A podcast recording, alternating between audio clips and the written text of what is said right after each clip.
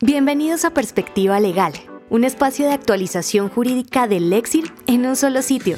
Escucha el análisis jurídico y los puntos de vista de abogados expertos en las diferentes ramas del derecho. Latinoamérica, Colombia, Argentina, Chile, Perú y México. Bienvenidos a un nuevo podcast del Lexir, en Perspectiva Legal.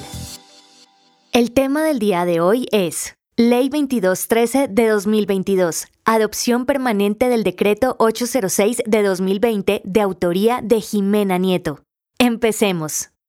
Durante la pandemia derivada del virus COVID-19, fue expedido el decreto 806 de 2020 que implementó de manera temporal la denominada justicia virtual. Esto es, a través del uso de las tecnologías de la información y de las comunicaciones.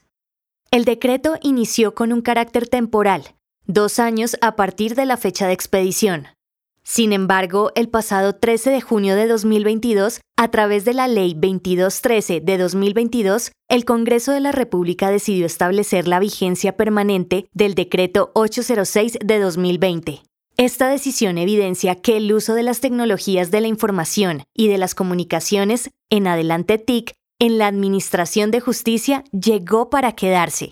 No obstante, la Ley 2213 tiene algunas particularidades que vale la pena enunciar brevemente así. Primero, inclusión de la especialidad penal y penal militar. Sin embargo, en este tipo de procesos el uso de las TIC será potestativo del juez o magistrado de conocimiento. La decisión que tomen al respecto no es susceptible de recurso. Segundo, en las demás jurisdicciones enunciadas desde el decreto 806, la regla general será la implementación de las TIC. De manera excepcional, podrán adelantarse diligencias de manera presencial, pero las justificaciones para proceder de esta forma deberán constar por escrito en el expediente. En estas jurisdicciones, las audiencias y diligencias destinadas a la práctica de pruebas podrán excepcionalmente ser de manera presencial cuando las circunstancias de seguridad, inmediatez y fidelidad lo requieran. La práctica presencial la ordenará el juez de conocimiento de oficio o por solicitud motivada de cualquiera de las partes.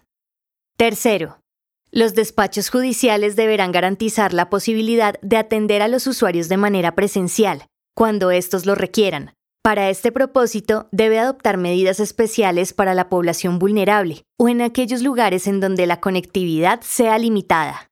Cuarto, cuando el demandante desconozca el canal digital para notificar a los peritos, testigos o cualquier tercero que deba ser citado al proceso, podrá indicar esta situación en la demanda, y este hecho no implicará la inadmisión de la misma. Quinto, la Ley 2213 adiciona que los términos empiezan a contar cuando el iniciador confirme la recepción del correo electrónico o sea posible corroborar por otro medio el acceso del destinatario al mensaje. Finalmente, es importante mencionar que el Consejo Superior de la Judicatura, en coordinación con el Ministerio de Justicia y del Derecho, deberán realizar una evaluación externa y periódica en la que deban analizar las implicaciones positivas y negativas de la implementación de la ley, para lo cual deberán tener en cuenta el acceso a la justicia de los ciudadanos, así como la afectación al debido proceso que manifiesten los encuestados, funcionarios de la rama judicial, litigantes y usuarios de la justicia.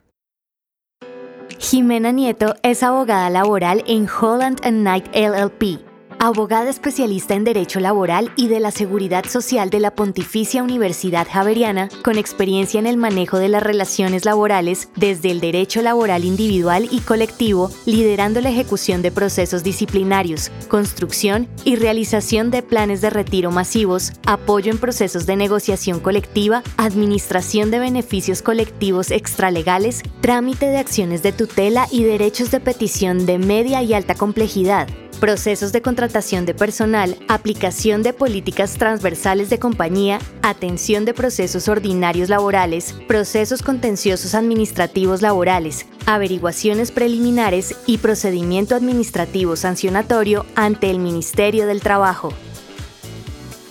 Agradecemos por habernos acompañado en esta oportunidad. Los invitamos a que nos sigan en nuestras redes sociales y escuchen semanalmente los temas jurídicos más sonados y discutidos por los mejores abogados de Latinoamérica y el mundo. Perspectiva Legal del Exir, una marca de Legal Solutions Group Colombia.